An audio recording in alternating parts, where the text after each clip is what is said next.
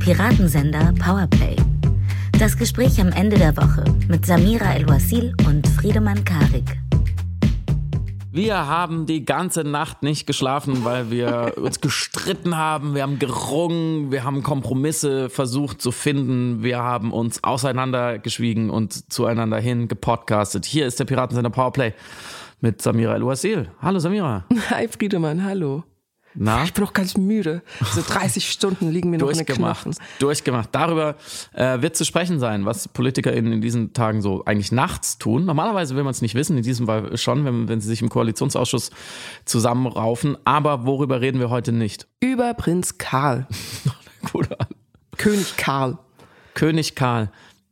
Da war die Monarchie zu Gast in Deutschland. Deutschland und Monarchie ist ja nicht so richtig ein Erfolgsmodell. Unser letzter Kaiser, daran erinnere ich dann in dem Fall immer gerne, wenn, wenn so andere Monarchen abgefeiert werden. Unser letzter Kaiser endete ja nach der auch von ihm losgetretenen Urkatastrophe des Ersten Weltkriegs als Holzfäller in der niederländischen Provinz. Sein Sohn, der Thronfolger, auch Wilhelm genannt, hätte fast mit Hitler eine Regierung gebildet später, wenn der Papa ihn nicht zurückgepfiffen hätte.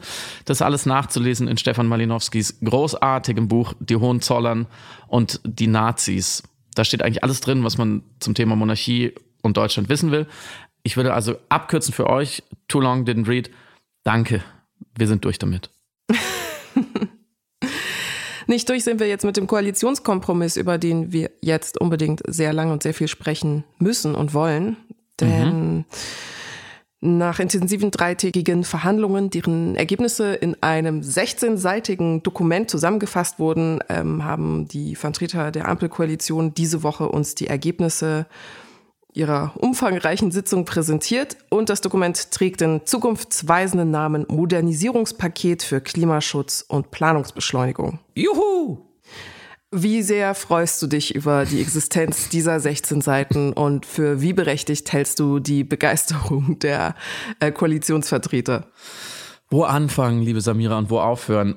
Ich habe gerade eben tatsächlich nochmal in dieses PDF reingeschaut. Wenn man, wenn man es googelt, kommt man tatsächlich äh, SEO optimiert, fand ich auch ganz interessant, auf die Seiten der FDP. Darüber wird gleich noch zu reden sein, weil die FDP macht da ein paar Sachen ganz geschickt richtig. Mm, Wie sehr habe ich mich gefreut. Also das vorangestellt. Ich war diese Woche ja in Eva Schulz großartiger neuer Sendung Deutschland 3000 zu Gast, zusammen mit Jasmin Mbarek. Äh, Es ist eine Sendung, falls ihr sie noch nicht kennt, die läuft äh, in der ARD-Mediathek. Jeden Donnerstagabend kommt eine neue Episode und man spricht immer zu zweit mit Eva über drei Themen. Also da sitzen zwei Gäste und werden zu drei Themen befragt. Und ein Thema war natürlich auch in dieser Woche der Koalitionsausschuss, also erst Krach, dann Ausschuss, dann Kompromiss. So.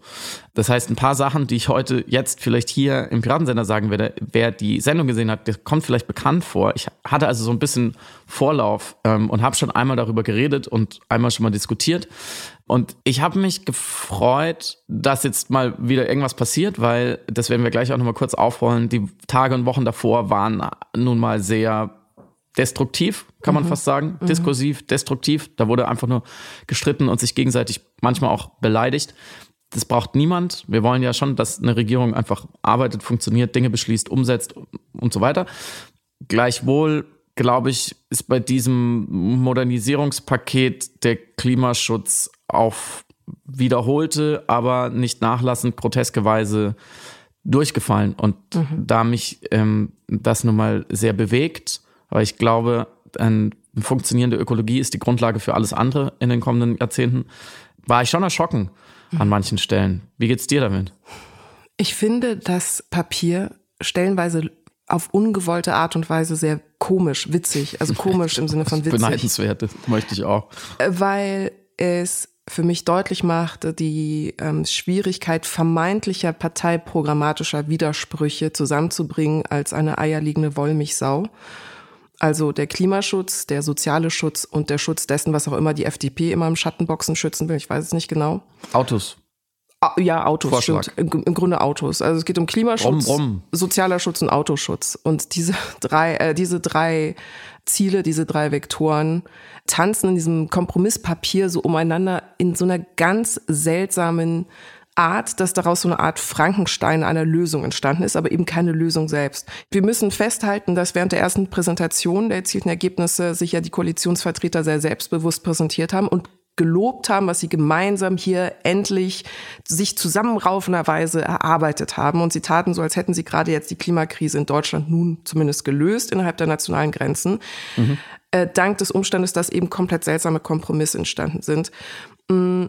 Stell dir vor, eine Regierung würde sagen, du darfst jetzt mehr Menschen töten, umbringen, du darfst mehr Menschen umbringen, aber du darfst es jetzt nur mit modernen, coolen und innovativen Waffen machen. Mhm. Und jedes Mal, wenn du jemanden umbringst, musst du aber auf seinem Grab unglaublich viele Pflanzen pflanzen. Und dann kommt die Regierung und verkauft das Ganze als, okay, wir haben mehr Tote, klar, aber die Regierung wird ja trotzdem dadurch grüner und moderner. Mhm. So fühlen sich diese Kompromisse an. Bin überzeugt. und, deswegen war für mich, wie auch für dich dieses Dokument, also neben dem komisch, auch unfassbar ernüchternd, wütend machen, weil die Klimaziele derart unter den Bus geworfen worden sind. Ein Faktor, über den wir vielleicht gleich auch noch sprechen werden, ist zum Beispiel die Aufweichung der sektorspezifischen Ziele. Also wir hatten vor zwei Wochen im Podcast hier schon darüber gesprochen. Es gibt die sechs Sektoren, in denen eben Klimaschutzziele erreicht werden müssen. Und daraus war ja 2022 in den deutschen Headlines der falsche Spin entstanden. Deutschland habe seine Klimaziele erreicht. Das stimmte nicht. Denn in zwei Sektoren, vor allem Verkehr, wurden diese Ziele nicht erreicht. Und es wurde aber behauptet, dass quasi in der Gesamtheit aber ja die Ziele erreicht worden sind.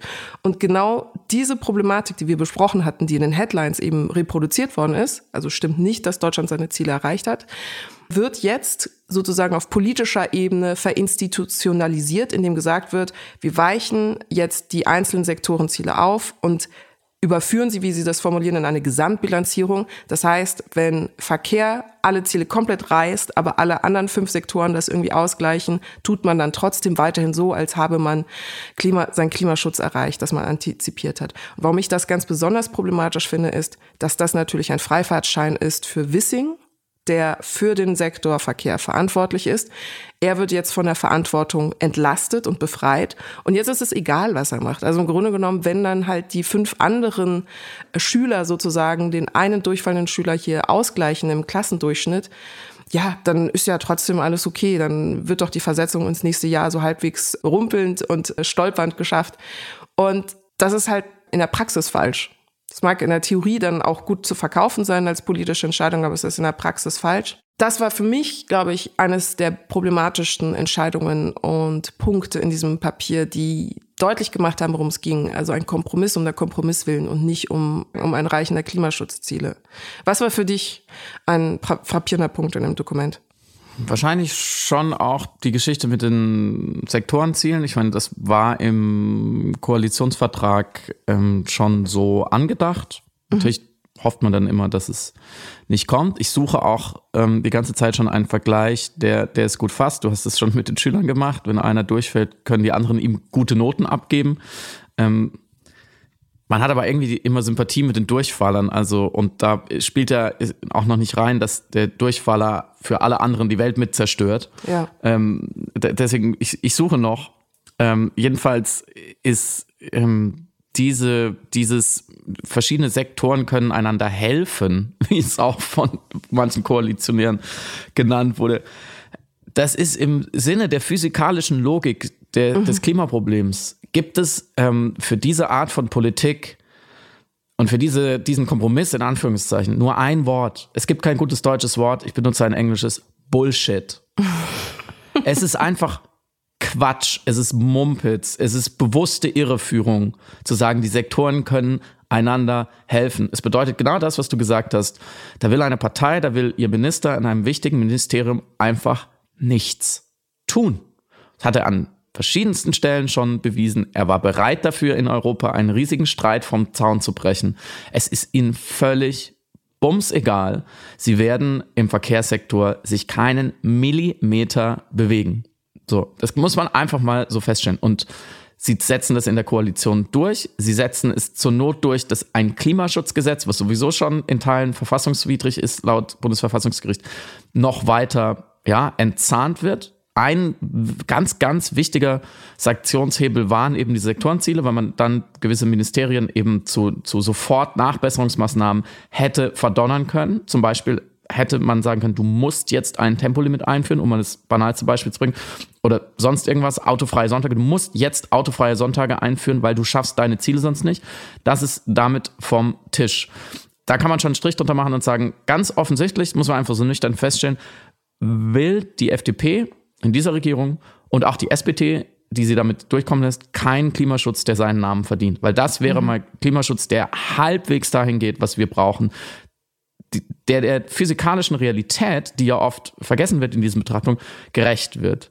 Weil die Klimakrise wir werden es nicht müde, es hier zu betonen, aber es gehört einfach immer wieder dazu. Erstens ist ein exponentiell sich verschlimmerndes Problem. Sie läuft schon. Sie ist der Ball, der den Abhang hinunterrollt und immer schneller wird und wir joggen hinterher mit höchstens linearer Geschwindigkeit. Wenn wir auch nicht exponentiell beschleunigen, und zwar in allen Bereichen unseres Lebens, dann können wir auch stehen bleiben. Dann ist es nämlich wurscht. Dann sind nämlich in 10, 20 oder 30 Jahren ähm, Kipppunkte erreicht. Das sagen die Projektionen und die waren bisher eher zu optimistisch. Der Permafrostböden und so weiter, ähm, das, das ewige Eis. Das es geht alles schon schneller in Anführungsstrichen kaputt, als wir dachten. Dann sind Kipppunkte erreicht, ab denen haben wir gar keine Handlungsoptionen mehr oder zumindest viel geringere, weil es dann egal ist, wie viel CO2 wir noch ausstoßen, weil sich das System schon von selbst beschleunigt. Mhm. So, dann können wir so schnell rollen, wie wir wollen. Der Ball ist über den Abhang gefallen. So, das ist das Erste. Und das Zweite, die Klimakrise ist jetzt schon so. Wir reden immer von in 10, 20, 30, 40 Jahren, gerade was Politik angeht, weil die natürlich langsam ist, weil sie Fahrtabhängigkeiten haben, weil man nicht von heute auf morgen alle Verbrenner von der Straße nehmen kann. Das versteht man total. Nur, was die physikalische Realität ist, die passiert ja heute schon. Südostasien Hitzewelle, Kenia erst Dürre, dann massive Überschwemmungen. Äh, in Frankreich wird das Wasser knapp. Es gibt Randale deswegen. Äh, in Spanien können die, ähm, die riesigen Gemüseplantagen, die auch uns ernähren, nicht mehr bewässern. So, man könnte jetzt den ganzen Podcast füllen mit Beispielen, wo schon Klimakrise heute ist. So, und wir streiten immer noch über jedes kleine Prozent und über überhaupt über die Art, wie wir damit kleine Prozente erreichen wollen. Und warum ist es so? Und das ist ja auch die Genese dieses Koalitionskrass. Äh, ich habe nochmal nachgeschaut, die Zahlen, die man braucht, um um diese Blockadehaltung der FDP, diese Klimakleber äh, der Liberalen, äh, die, die, die mehr an der Autobahn kleben als jede letzte Generation, um das zu verstehen, warum sind die gerade so drauf und setzen sich da so hart durch. Ähm, Vier Zahlen, minus sieben Prozent, minus fünf Prozent, minus drei Prozent und minus zwei Prozent. Das sind die letzten vier Landtagsergebnisse der FDP. Die sind aus zwei Parlamenten geflogen.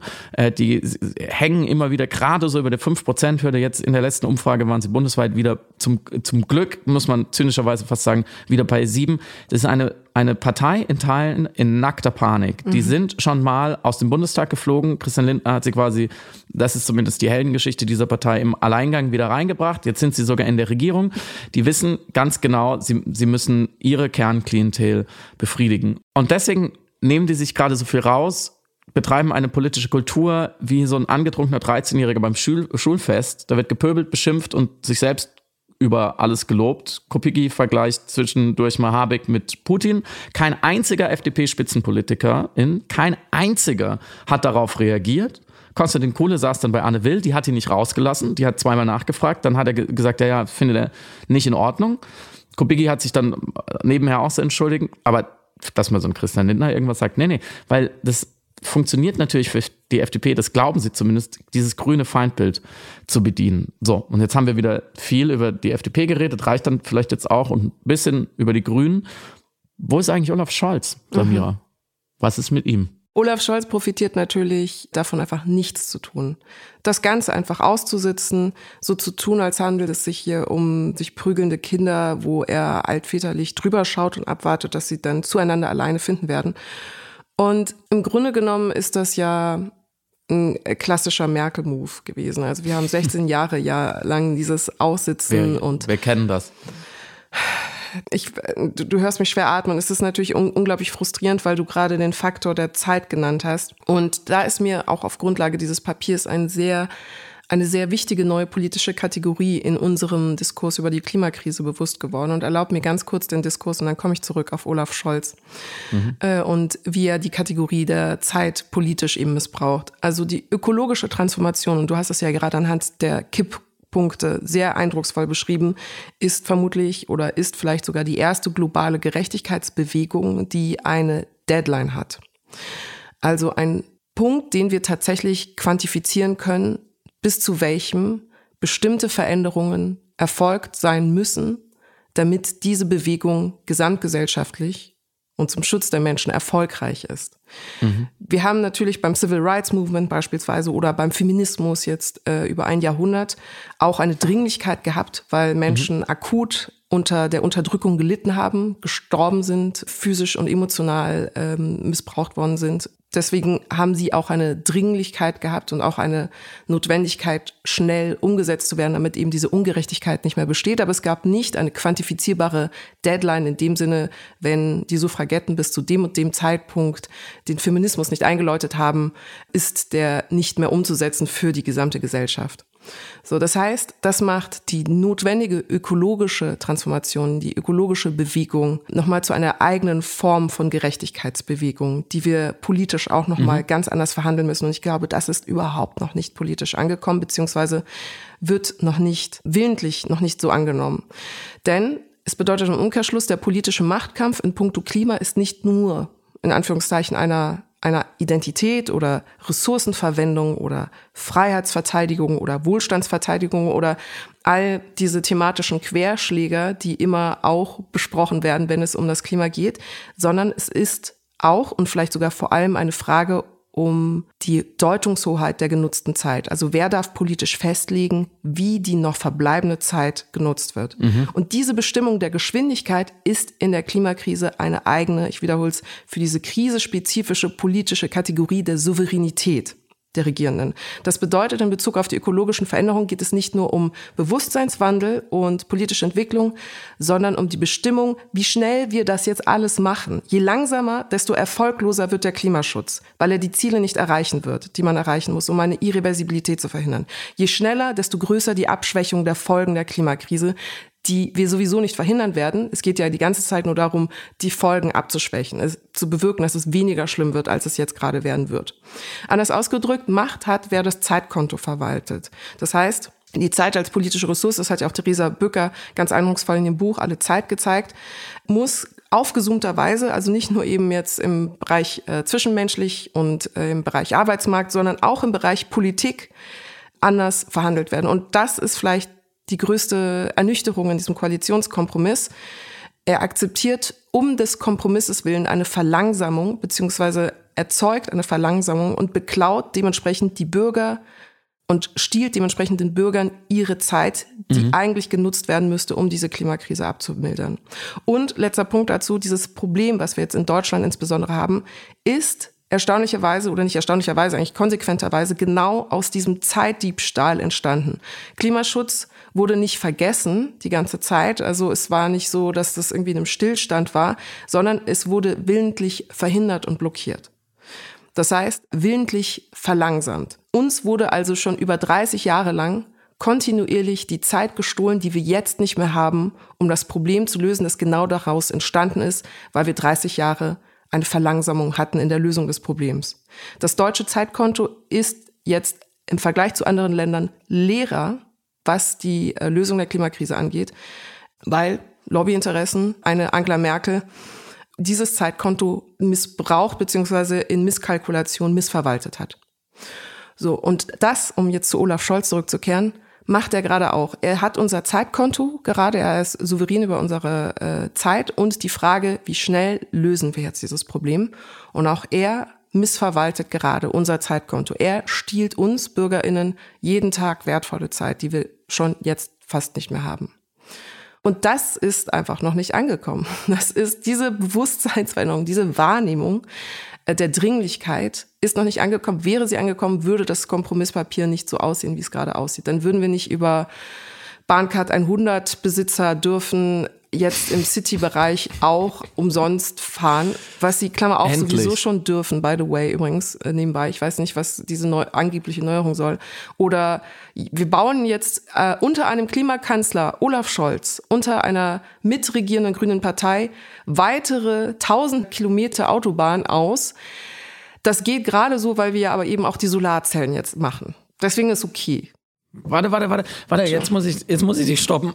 Ja. Jetzt muss ich dich stoppen, weil du kommst jetzt zu meinem Lieblingspunkt aus ja. diesem Papier und den, den wollen wir nochmal gesondert betrachten und nochmal kurz äh, bei all den guten Sachen bleiben, die du gerade gesagt hast mit dem Zeitkonto. Was du ja auch, woran du ja auch immer wieder erinnerst, ähm, ist die Frage der Risikoverteilung. Was ich mhm. vorhin gesagt habe mit den Kipppunkten und den sich anbahnenden, wirklich katastrophalen Entwicklungen. Das hat ja eine gewisse Wahrscheinlichkeit. So, das können wir relativ gut berechnen. Jetzt ist es so ein bisschen Frage der eigenen, sagen wir mal, Weltanschauung im, im, Großen und Ganzen und auch der eigenen vielleicht mentalen Verfasstheit, inwieweit man sich mit welchen Wahrscheinlichkeiten wirklich konkret beschäftigen will. Zum Beispiel, dass die Kipppunkte kippen und ähm, dieses System in eine Richtung rast, wo wir es nicht mehr aufhalten können, das ist keine besonders schöne Vorstellung, das verstehe ich schon. Und die dystopischen Konsequenzen, die Millionen, vielleicht sogar milliardenfache Flucht, die Bürgerkriege, die Verteilungskriege, also wirklich das, das Kippen auch des geopolitischen Systems will man sich gar nicht ausmalen.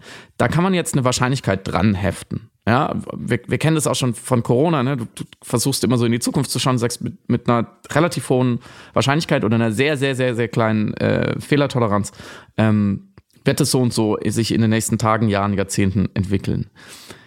Das heißt, man könnte jetzt immer das Gegenargument anführen, hey, Samira und Friedemann, was ihr da besprecht, sind am Ende, so gut sie auch sein mögen und so erschreckend sie auch erscheinen mögen, doch nur Projektion. Es ist mhm. eben eine Zukunft, die noch nicht passiert ist, um auch jetzt bei deiner Zeitkategorie zu bleiben. Und die Frage muss man natürlich immer wieder diskutieren und da muss sich jede Haltung legitimieren, inwieweit können wir die Zeit jetzt in der Gegenwart, die wir haben, sozusagen für die Zukunft aufwenden. Müssen wir, sollen mhm. wir? Ähm, oder haben nicht auch Leute ein Recht zu sagen, da wir ja nicht wissen, was in der Zukunft sein kann, es ist so, äh, aber wir wissen, was in der Gegenwart ist, will ich sozusagen lieber eine gute Gegenwart. Ähm, und das kann man dann egoistisch nennen, weil man nicht auf die nachfolgenden Generationen schaut. So, ich will das mal nicht normativ bewerten, aber es sind sozusagen zwei verschiedene Arten, mit dem Problem umzugehen. Und ich würde dem immer entgegnen, dass und ich glaube, da ist wieder eine Verdrängung, mindestens eine Verzwergung äh, äh, am, am Werk, dass das Risiko, was wir eingehen, also auf, mit dem einen Weg gehen wir das Risiko ein, ähm, dass wir heute unsere Gegenwart zu viel belasten für eine Zukunft, die dann doch gar nicht so schrecklich geworden wäre. Mhm. So klassisches Prävention, Präventionsparadox. Auf der anderen Seite gehen wir das Risiko ein, in der Gegenwart ein bisschen zu bequem zu sein, ein bisschen zu langsam, ein bisschen unser Zeitkonto eben nicht ordentlich zu verwalten. Und das Risiko für die Zukunft ist aber ein, ein Zustand, ein Szenario, selbst in den besseren Projektionen, ein, eine Anhäufung von Ewigkeitskosten, eine Zerstörung, wie man immer sagt, Irreversibilität, also eine Unumkehrbarkeit, was eine ganz eigene äh, Dimension ist, der ganzen Welt. Mhm. Die ganze Welt wird darunter leiden. Jeder einzelne Mensch auf dieser Welt wird ein schlechteres Leben haben, außer dem 0,0001 Prozent. So. Ähm, und selbst auch die Superreichen, auch die werden ein schlechteres Leben haben. Auch wir in Europa werden, werden ein deutlich schlechteres Leben haben, auf ganz viele verschiedene Arten. Und dieses Risiko einzugehen, wenn man jetzt mal utilitaristisch denkt und sagt, wir werden für dann 8, 9, 10 Milliarden Menschen das Leben schlechter machen. Manche, viele werden sterben, viele werden auf der Flucht sein, viele werden in Elend geboren werden und zwar auf Generationen. Wenn man das zurückrechnet, sagt, okay, was müssen wir tun, um heute noch Handlungsmacht zu bewahren, um das vielleicht verhindern zu können? Dann sollte man ja genau das, was du gesagt hast, eigentlich ableiten, sagen, alles. Mhm. Wir sollten alles tun. Und demgegenüber, um jetzt zum Koalitionsausschuss und dieser Regierung zurückzukommen, gegenüber agiert ja an Olaf Scholz und die SPD gerade in diesen Momenten, wie du schon so schön gesagt hast, also für mich ist er wirklich jetzt eine Merkel mit Glatze. Die mhm. SPD ist die neue CDU, die versucht alles zu tun, um diese Regierung beieinander zu halten, weil das muss man auch sagen, wo kommen die her? Olaf Scholz hat diese Kanzlerschaft, man könnte fast sagen, geschenkt bekommen, weil Armin Laschet und Annalena Baerbock, die ähm, die besseren Umfragewerte hatten, ganz lange große Fehler gemacht haben. Die haben sich die Kanzlerschaft, Kanzlerinnenschaft quasi selber verbaut. Und auf einmal war er da. Und auf einmal wird er mit 25 Prozent, ich glaube, das ist mit Abstand der schlechteste, äh, das schlechteste Wahlergebnis, was je eine Kanzlerpartei hatte, ähm, wird er auf einmal ein Kanzler. Aber er wird ein sehr schwacher Kanzler und er hängt an der Gnade der anderen zwei Parteien. Ähm, und die FDP ist einfach ein Stück weit skrupelloser und nutzt das natürlich eiskalt aus. Ich habe das Gefühl, wenn ich, wenn ich diese Leute anschaue, dass Christian Lindner ähm, quasi mit einer Fernsteuerung fast schon bestimmen kann, wie Olaf Scholz mit dieser Koalition umgeht. Und deswegen stellt sich Olaf Scholz danach ähm, wieder vor die Kameras und gaukelt den Menschen ähm, seine Version des Märkischen weiter so vor, nämlich so ein fast weiter so. Also wir machen ein kleines bisschen was, wir tun so, als würden wir groß transformieren, aber eigentlich macht euch keine Sorgen. So, stellt natürlich die eigene Macht dabei über alles. Hauptsache Kanzler, der sagt dann, wir haben sehr, sehr, sehr gute Ergebnisse. Sehr, sehr, sehr gute Ergebnisse. Das ist wirklich, inzwischen ist, man, man wirft ihm immer vor, er wäre so ein Sprechroboter, jetzt ist er auf Autopilot. Mhm. Das ist ChatGBT. Mhm. Sehr, sehr, sehr gute Ergebnisse. Nach, also Sie könnten, das nächste Mal könnten Sie ein Gesetz verabschieden, also er könnte jetzt auch einfach Molz oder Scherkel heißen, hier mit, mit, mit dieser neuen Namensgeschichte. So, und auch witzig, dass er dann sich in den Bundestag hinstellt, ich glaube ein oder zwei Tage später, und dann sagt, ja, das Problem ist halt, nach Jahrzehnten konservativen Stillstands brechen wir jetzt endlich auf als wäre er bei dem konservativen Stillstand nicht die ganze Zeit dabei gewesen. Mhm. Und das ist nämlich genau der Punkt, den du auch gemacht hast. Da wurde überhaupt nichts verschlafen. Das war volle Absicht. Das war volle Absicht. Dieser Stillstand war sozusagen der Markenkern der großen Koalition, dass im Klimaschutz ja niemand nervt. 16 Jahre lang wurde genau diese Zukunft, dieses Zeitbudget verkauft an Lobbys und Machtpolitik und ähm, die Bequemlichkeit der Deutschen. Und jetzt kann sich dann und das finde ich so den, den nächsten bemerkenswerten Spin an der Sache. Jetzt kann sich ein Christian Lindner hinterher hinstellen, weil er der beste Rhetoriker ist, der da gesprochen hat, und den, den, den, den Spin bringen, das Narrativ quasi dieser Koalition bringen. Äh, man schweigt sich auseinander, man diskutiert sich zusammen. Mhm. Auf einmal ist der Chef der absoluten Blockade- und Rüpelpartei der Staatsmann. Aber nur weil Olaf Scholz ihm auch diese Gelegenheit lässt. So, der stellt sich dahin und du denkst, ja, also von der, der, der Lindner, du, der hat das, der hat die ganze Sache im Griff. Die FDP macht das so geschickt. Die halten still, die provozieren am Rande, die blockieren, dann halten sie still. Und dann haben sie den besten Spin, dann geben sie noch gleich eine Pressemitteilung raus, da stehen die 144 Autobahnprojekte, die wirken einfach mit Abstand am professionellsten. Während die SPD versucht, möglichst mucksmäuschenstill zu sein, dass keiner merkt, dass sie in der Regierung ist, dass sie damit für mitverantwortlich ist. Und die Grünen müssen die Feuer löschen, weil sie äh, Ärger kriegen mit der Basis, weil die natürlich sagt, es ist ähm, viel zu wenig Klimaschutz. Und daran merkt man insgesamt, finde ich, wie unfassbar schwer es ist, diese Veränderung anzuschieben, dieses Tempo zu kriegen, um den Ball hinterher zu rennen. So wird's nichts. Mhm. Ja, also jedes Rüpeln ist eine Rose mit dornigen Chancen. Das ist so das Credo der FDP gewesen. Und das ist auch ein Moment gewesen, wo mir immer wieder dann auffällt, die FDP sind auch nur als Politiker verkleidete Unternehmer. Also es wird ja deutlich, dass nicht. das Ganze in so einem Trenchcoat, das sind so drei Unternehmer in einem Trenchcoat und geben sich dann ein Politiker aus. Es wird ja deutlich auch aus dem, was du sagst und natürlich aus der Kommunikationslosigkeit oder eben dieser automatisierten, autopilotenhaften Kommunikation eines Scholz, dass speziell jetzt diese vermeintlichen Kompromisse im Grunde genommen nur ein Gaffer-Tape sind, um eine Ampel am Laufen zu halten und eben ein Drittel dieser Ampel auch zu beschwichtigen und irgendwie das Funktionieren dieser Rädchen zumindest nach außen hin zu inszenieren und zu performen. So, und das aber zu Ungunsten des eigentlichen Problems, was wir hier besprechen. Und das ist natürlich ein Grundproblem. Also wir haben sozusagen zwei Geschwindigkeiten und zwei Wirklichkeiten, in denen operiert wird. Wir haben politische Kultur und das Protokoll des Zusammenarbeitens und die Präsentation und die Kommunikation. Und wir haben zum Beispiel auch gar nicht über die sprachliche Ausführung des Papiers gesprochen, was teilweise derart schwammig ist, dass wir jetzt mhm. unter Garantie noch äh, monatelang eine Deutung der Texte haben werden müssen, oh ja. weil zum Teil einfach Aussagen auch widersprüchlich sind und äh, insgesamt nicht Sinn ergeben. Äh, da bin ich gespannt, wie das da nochmal aufgelöst werden soll, wenn alleine jetzt schon zur Genese dieser 16 Seiten voller schwammigen Aussagen 30 Stunden gebraucht worden sind. Ich habe ein super Beispiel, wenn ich das ganz bitte, kurz anbringen darf. Ähm, äh, ich will dich gar nicht unterbrechen, aber es passt so schön. Ich habe es mir nämlich nochmal nachgeschaut, weil es mein, tatsächlich, ich habe es eben schon angedeutet, es ist mein Lieblingsprojekt in diesem ganzen Papier, nämlich Erneuerbare Energien heißt die Überschrift Erneuerbare Energien entlang von Autobahnen und Schienen. Und da heißt es, an Bundesstraßen sollen mehr Windkraftanlagen errichtet werden können. Straßenbau und Klimaschutz sollen zusammengedacht werden. Es soll kein Kilometer Autobahn mehr geplant werden, ohne die Möglichkeiten der Erzeugung erneuerbarer Energien auszuschöpfen. Das heißt, im vielgerühmten Klartext, wenn irgendwo jetzt auf der A Dingsbums noch eine neue Spur gebaut wird, weil da immer Stau ist, wo die FDP behauptet, ja, dann ist weniger Stau, dann ist besser für den Klimaschutz, was alle Studien widersprechen, aber ist egal, über Wissenschaft reden wir ja schon lange nicht mehr.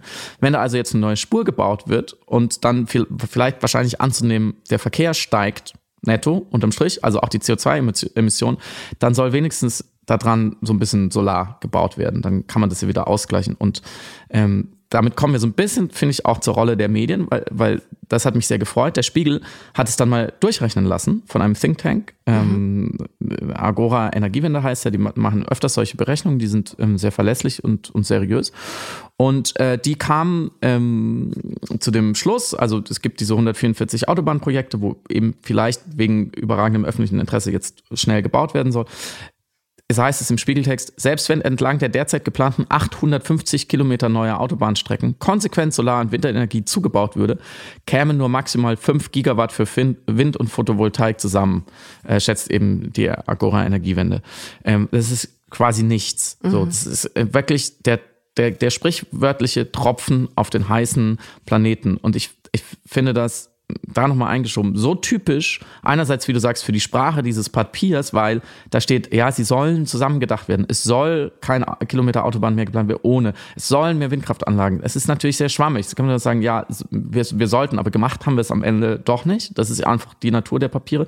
Zweitens ist es so unfassbar deutsch. Wir machen was, was schlecht ist, aber dann machen wir ein bisschen was, was auch gut ist und dann, dann denken die Leute, es passt schon irgendwie, anstatt mal zu überlegen, wie wir das Schlechte vielleicht weniger machen. Mhm. Ähm, und drittens ist es dann, dass dann ein, ein, ein Medium einfach nachrechnen muss, dass es ich benutze dieses Wort wieder, wahrscheinlich vielleicht auch einfach eine Bullshit-Maßnahme mhm. ist. Beschwichtigung. Und das finde ich ist, deswegen ist es das perfekte Beispiel für alles, was du gerade gesagt hast. Und das Absurde ist, also als Bullshit-Maßnahme, ne, klar, es ist, fühlt sich an wie für jeden Privatjet und für jede Yacht äh, pflanz mir einen Baum und dann ist das irgendwie ausgeglichen. Ja, herzlichen Glückwunsch. So, äh, Deutschland mit den Solarzellen-Autobahnen ist wir müssen Umstand, Solarzellen auf die Autos drauf machen. Auf die Autos drauf. Warum hat Problem das noch gelöst? keiner gedacht? Ja, es ein Windrad auf das Auto drauf. Dann müssen wir alle Brücken höher bauen. Ist egal, machen wir. Aber ich, am schlimmsten finde ich tatsächlich, dass das trotzdem, das unterm Strich ja bleibt, dass unter einem sogenannten, selbsternannten Klimakanzler eben weiter aus, äh, Autobahnen ausgebaut, Klammer auf, werden müssen, Klammer zu, aus Sicht der Regierung.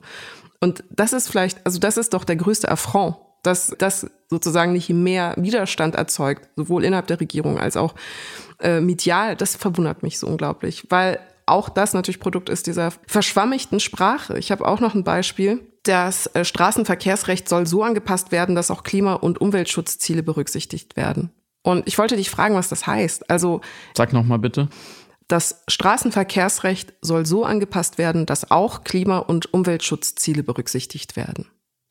Also sollen die Leute dann bei einer Rechts-vor-Links-Kreuzung weniger stehen bleiben, damit sie weniger Abgase produzieren? Oder was genau ist was ist die Intention dahinter? Das kann alles und nichts heißen. Exakt, exakt. Das kann alles und nichts heißen. Genauso der Ausbau der Glasfaser- und Mobilfunknetze soll ermöglichen, Arbeitswege durch Homeoffice zu sparen. Ja, das ist auch wirklich, das ist die Solaranlage neben der Autobahn 2.0. Dann sollen die Leute, weil wir es nicht hinkriegen, unsere hochgradig destruktive, ausbeuterische Art, uns fortzubewegen, mal umzustellen, gäbe ja die Möglichkeiten schon, sollen die Leute jetzt mehr im Homeoffice arbeiten. Und dazu ist aber erstmal notwendig, besseres Internet zu machen. Das finde ich ja noch schräger.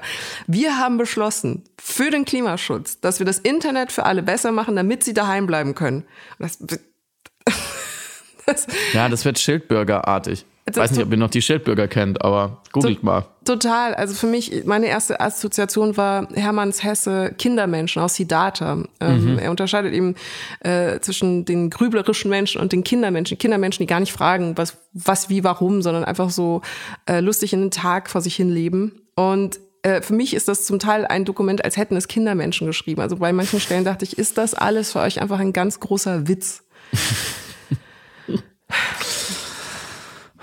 wollen wir einmal kurz durchatmen und noch ganz kurz über die positiven Dinge sprechen, weil ich finde ja, Können es ist ja völlig legitim, wenn, wenn Leute wie wir aus der bequemen äh, Seitenlinienhaltung vom Sofa draufhauen. Schimpfen. Ähm, aber es sind ja schon auch ein paar Sachen, die wirklich wichtig sind. Mhm. Das will er nicht unterschlagen. Und so sehe ich dieses nennen wir es Narrativ von, man muss die Leute ja mitnehmen, sonst verliert man sie für den Klimaschutz und dann passiert gar nichts. So sehr ich das kritisch hinterfrage, weil es einfach mit einer Prämisse arbeitet, die ich an vielen Stellen unbelegt finde, nämlich man müsste immer die Mehrheit von allem äh, sofort überzeugen. Ich glaube, es passieren ganz viele Sachen in Deutschland, die die sind gut und die sind richtig und nicht alle wissen überhaupt davon, geschweige denn sind, haben quasi einmal abgestimmt, dass es zu tun ist. So funktioniert Demokratie nicht. Manchmal braucht es auch einfach nur eine motivierte Minderheit und ist auch okay, weil, weil sie das Richtige tut und ähm, weil Expertinnen das ausgehandelt haben. Ähm, also dieses, diese die ständige, dieser ständige sanfte Populismus, will ich es mal nennen, dieses Berufen auf ein diffuses Volk, was da irgendwie da draußen ist und was äh, standardmäßig ja gegen Klimaschutz sei, was ich auch eine unbelegte Behauptung finde. Und deswegen müsse man sie immer wieder sozusagen mit Zuckerle und den, und den kleinstmöglichen Zumutungen wieder sozusagen da rein betrügen fast schon, mhm. damit sie gar nicht merken, dass am Ende ihr Leben besser wird. Das, ähm, das teile ich nicht, aber was ich natürlich verstehe, ist, dass äh, in einer Zeit der der Krisen, das ist jetzt eine Floskel, aber es trifft ja zu, also die Corona-Pandemie und der Ukraine-Krieg waren und sind einfach enorme Einbrüche in unser Leben und da, dazu gibt es ja noch viele andere Themen, also ähm, Neulich hat irgendjemand von der Infrastrukturkrise geredet, weil alles mögliche marode ist. Äh, die, die Inflationsfinanzkrise, äh, so jetzt war wieder eine Bank am Banken und so weiter und so fort. Also es gibt viele Dinge, die die Leute verunsichern. So, Punkt. Darauf will ich eigentlich hinaus. Und dann natürlich zu sagen, so Leute, jetzt ähm, reden wir mal drüber, wie ihr heizt jetzt mal ganz grob gesagt, natürlich verstehe ich, dass man das gut erklären muss. Und ähm, Robert Habeck war da auch sehr selbstkritisch mit sich, er konnte nicht so viel für diesen gelegten Gesetzentwurf, aber vielleicht muss man da doppelt drauf achten, ähm, wie man den Leuten näher bringt, eher dieses emotionale, wir greifen jetzt irgendwie schon in eure Häuser ein. Und dann mhm. kann man hundertmal sagen, wir bauen keine Heizung aus und ähm, da habe ich auch ein bisschen Medienkritik, weil ich auch aus vielen intelligenten, von vielen intelligenten Seiten immer wieder gehört habe, ja, das Verbot der so und so Heizung, was mhm. ja einfach nicht stimmt. So.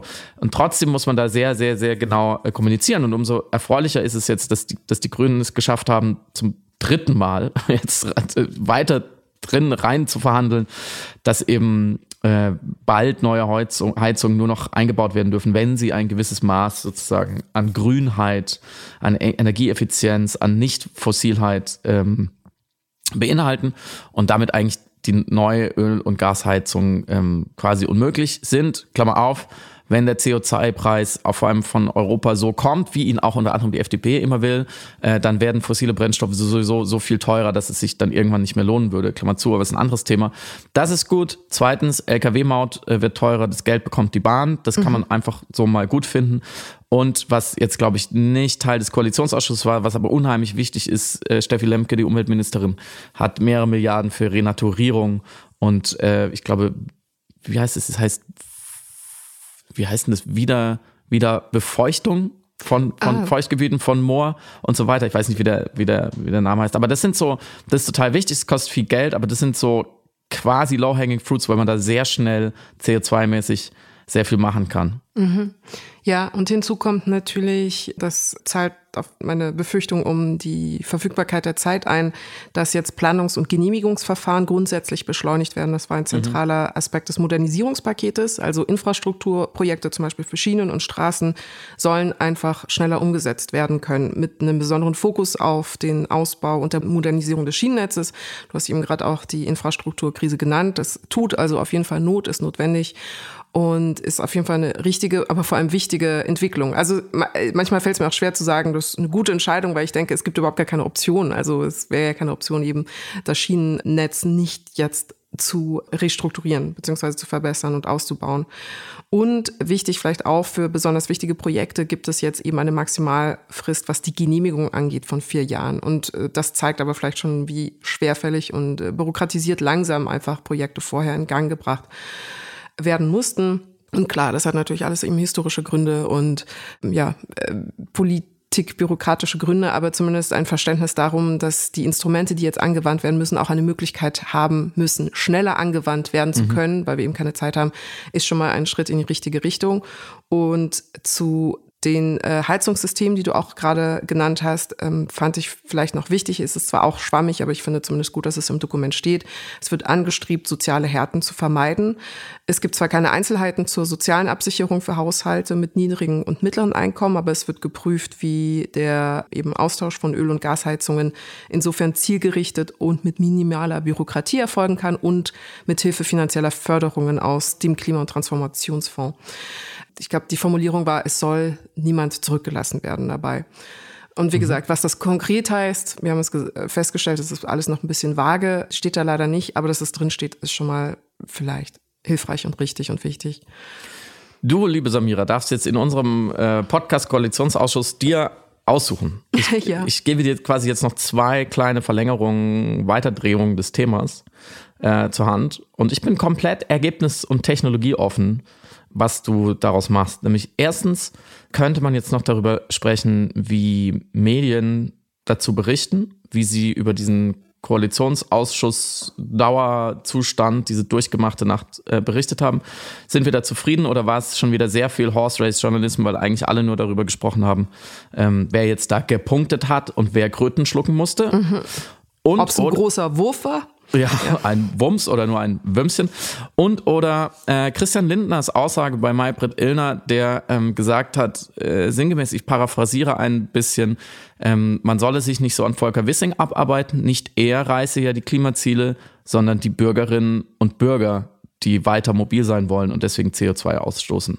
Ja, das war Your sehr choice. frech. Das war sehr frech. Dazu zwei Sätze, das war wirklich unfassbar frech. Also nachdem einmal durchgeboxt worden ist, dass ausgerechnet die Person, die am meisten Verantwortung gerade in Bezug auf Verkehr und dementsprechend auch das Einhalten der Klimaschutzziele trägt, durch die Verweichung der Ziele entlastet wird, dann auch noch zu sagen, na ja, aber er ist ja auch eh nicht verantwortlich in einer politischen Talkshow. Äh, das war schon selbst für die FDP-Politiker, ich sag mal, interessanter Move. Und zur medialen Abbildung. Ich würde sagen, natürlich hatten wir die üblichen Floskeln und Stilblüten, also ähm, ja, die Kröten, die du genannt hast und der Wurf, der geworfen worden ist. Mm, das Problem ist naturgemäß aber gerade in der Abbildung dieser 16 Seiten. Also es geht darum, eine Synthetisierung der Aussagen zu reproduzieren, zu vermitteln und den BürgerInnen zugänglich zu machen, inhaltlich, damit sie eben nicht gezwungen sind, diese 16 Seiten zu lesen. Die sind aber selber in der Form schon derart eben vage gehalten, mhm. dass es schwierig ist, selbst für professionelle, für den professionellen publizistischen Bereich, das in eine Form zu übersetzen, die es konkret macht. Also das sind die fünf Punkte zum Beispiel, die jetzt umgesetzt worden sind. Das heißt, es gab zwei Möglichkeiten. Man kritisiert die, die, politische Kultur, den Stil und die Ästhetik, macht noch ein paar Witze auf Kosten der 30 Stunden, ironisiert das ein bisschen und gibt dann im Anhang noch eine Zusammenfassung dieser 16 Seiten an oder ab. Oder man versucht es natürlich zu erklären und kritisiert es, ähm, so wie wir das jetzt hier schlussendlich ja auch gemacht haben und schimpft über alles, was nicht funktioniert hat und schlägt die Hände über den Kopf zusammen beziehungsweise lobt, was funktioniert hat, wenn man irgendwie vielleicht eine andere Blattlinie hat oder der Ansicht ist, dass das alles mhm. super gut funktioniert hat. Und ich sehe da keine Lösung, ich, ich sehe da vor allem keine, keine richtige Übersetzung, weil es um abstrakte Inhalte geht, die in einem Rituell der Präsentation präsentiert werden und beides musst du journalistisch auf eine Art abbilden, dass das irgendwie nachvollziehbar und verständlich ist und eben nicht vom, in, vom Inhalt ablenkt. Deswegen würde ich ein, ein sehr wohlwollendes Urteil fällen über die Berichterstattung, mhm. die einfach versucht hat, so gut es geht, diese vagen Inhalt zu übersetzen. Wie hast du es, wenn du das schon fragst, hast du es anders empfunden, außer jetzt natürlich immer die wiederkehrenden Lieblingsformulierungen? Hey, ich würde dir schon recht geben. Mir ist, mir ist wichtig, und das fällt mir zu oft hinten runter, den Punkt habe ich ja vorhin schon gemacht, dass immer wieder der Kontext klar gemacht wird, die Dringlichkeit. Mhm. Die Dringlichkeit also, dass immer ja. wieder so ein Ereignis wie jetzt dieser Koalitionsausschuss und diese, diese Nachtarbeit und dann gibt es jetzt eine Einigung oder nicht, dass das immer wieder aufgehängt wird in die Angeln der Realität, wie sie nun mal ist und immer wieder klar gemacht wird, Warum streiten die da so heftig? Also wozu? Mhm. So, wo, wo wollen wir denn hin? Oder wo müssen wir denn hin? Oder wo sagt die Wissenschaft, müssen wir denn hin? Ähm, äh, und und ähm, das nicht in so einer ja, fast schon feuilletonistischen, theaterhaften Stilkritik verharrt. Und wenn mhm. man dann sagt, naja, dieser Sportjournalismus, den wir oft kritisieren. Ich fand es jetzt in, jetzt in diesem Fall nicht so schlimm, aber ich finde, man könnte noch viel mehr immer wieder an jedem Punkt möglichst schnell ableiten zu, ähm, warum ist es überhaupt ein Problem?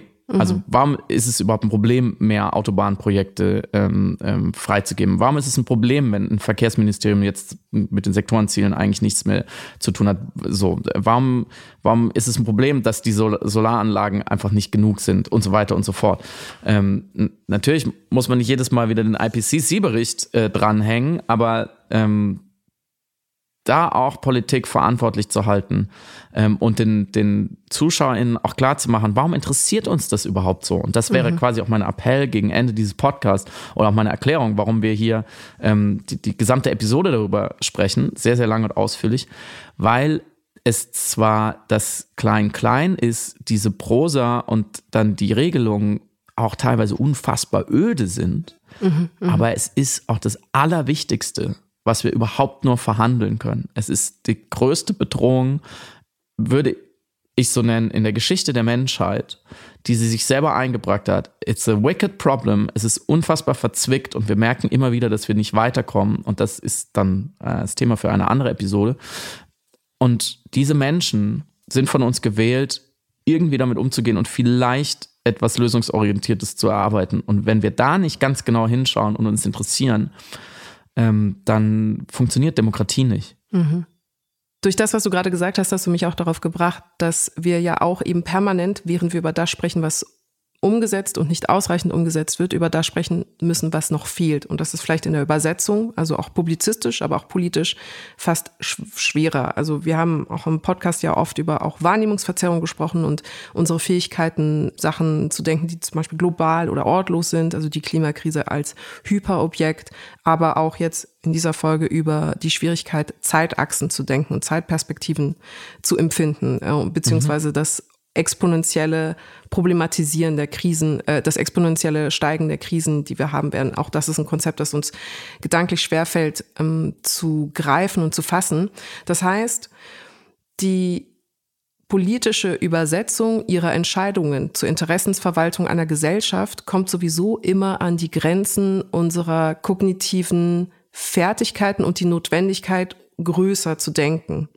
Größer im Sinne von Dringlichkeit, Zeitlichkeit, Notwendigkeit und schlussendlich Problem. Das Problem ist ja eben nicht nur ein innerdeutsches, sondern ein globales, wie du am Anfang gesagt hast. Und ich glaube, diese Friktion, diese Reibung werden wir permanent jetzt bei jeder ökologischen Entscheidung beziehungsweise bei jeder politischen Entscheidung, die die Klimakrise betrifft, haben, weil äh, der politische tägliche Betrieb, der wahlkampforientierte Betrieb und der machterhaltende mhm. Betrieb andere Zeitlichkeiten, andere Währungen hat und andere gedankliche Perspektiven hat und erfordert als das Denken über die Klimakrise. Und ich glaube, das ist auch vielleicht der größte Schmerz, der mir gewahr geworden ist oder den ich am meisten empfunden habe beim Lesen des Dokuments, dass wir es hinkriegen müssen, gesamtgesellschaftlich, politisch, publizistisch, diese verschiedenen kognitiven Anforderungen und diese verschiedenen Verständigungen über Zeit und Dringlichkeit zusammenzubringen. Und es, es gelingt gerade nicht, noch nicht offensichtlich. Und ich weiß noch keine Lösung, wie es gelingen könnte. Und ich glaube, das macht mir Angst. Das macht mir gerade am meisten Angst. Aber du lächelst dabei. Es äh, gibt noch Hoffnung ähm, und ich habe schon das Gefühl, dass sich auch das, was du beschrieben hast, sozusagen kognitiv, intellektuell so ein paar Dinge verschieben, dass viele Leute sind alert und schauen hin und es ist wichtig. Und ich würde ähm, nochmal, äh, um nochmal kurz Christian Lindners Satz aufzugreifen, naja, die Klimaziele werden ja von den Bürgerinnen und Bürgern äh, gerissen. Lasst euch nicht verarschen. Ja. Diese Leute sind dazu da, das zu regeln. Sie wurden gewählt, mit großer Macht ausgestattet und sie werden dafür bezahlt. Jeder Einzelne und jeder Einzelne kann natürlich etwas tun, aber die großen Weichen werden da oben gestellt. Lasst euch nicht einreden, ihr werdet selber schuld. Das wäre wichtig. Perfektes Schlusswort und damit ein wunderschönes Wochenende. Passt aufeinander auf und lasst euch gut gehen. Schaut gerne Deutschland 3000 mit Ja. Eva Schulz, Jasmin Mbarik und mir. Da ähm, erzähle ich ähnliche Sachen nochmal, aber man kann mir dabei äh, zuschauen. Samira ist leider nicht dabei, aber wird vielleicht, man munkelt unter Umständen möglicherweise auch einmal zu Gast sein in dieser tollen Sendung, ohne jetzt zu viel zu verraten. Und äh, please consider Piratensender Powerplay Plus bei Apple und Spotify in den äh, Premium-Bereichen, bei Steady und Patreon könnt ihr uns ja mit Geld bewerfen und dafür mehr mit Podcast beworfen werden. Ähm, schaut sich doch mal an. Vielen Dank, schönes Wochenende, bis dann. Tschüss.